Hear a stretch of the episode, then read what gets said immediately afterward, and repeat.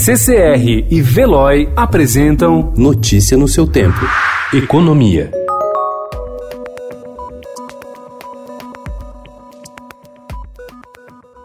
A equipe econômica e o Congresso pretendem atuar nesta semana em duas frentes para tentar deslanchar o debate da reforma tributária no momento de bombardeio deflagrado por diferentes setores atingidos. De um lado, o governo promete enviar a primeira fase de sua proposta, com a junção do PIS e da COFINS em um só imposto, o IVA federal. De outro, o deputado Agnaldo Ribeiro, relator da comissão mista que unificará as reformas em tramitação na Câmara e no Senado, trabalha para acelerar as negociações e buscar a primeira aprovação até o fim de abril.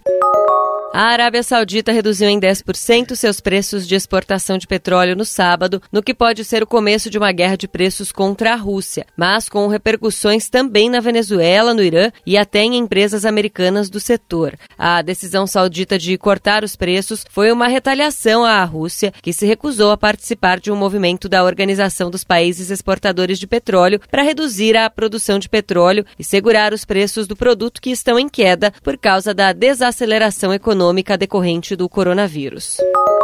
O Ministério da Infraestrutura avalia usar a chamada MP do Turismo, editada no fim de 2019, para incluir o fim do adicional de tarifa de embarque pago para voos estrangeiros de 18 dólares. Apesar de qualquer mudança só valer a partir de 2021, por motivos orçamentários, o governo gostaria de ver o tema endereçado ainda neste ano como forma de sinalização ao mercado. O secretário nacional de aviação, Ronei Sagioro Glasman, já discutiu o assunto com o relator da MP, o deputado Nelton Cardoso Júnior.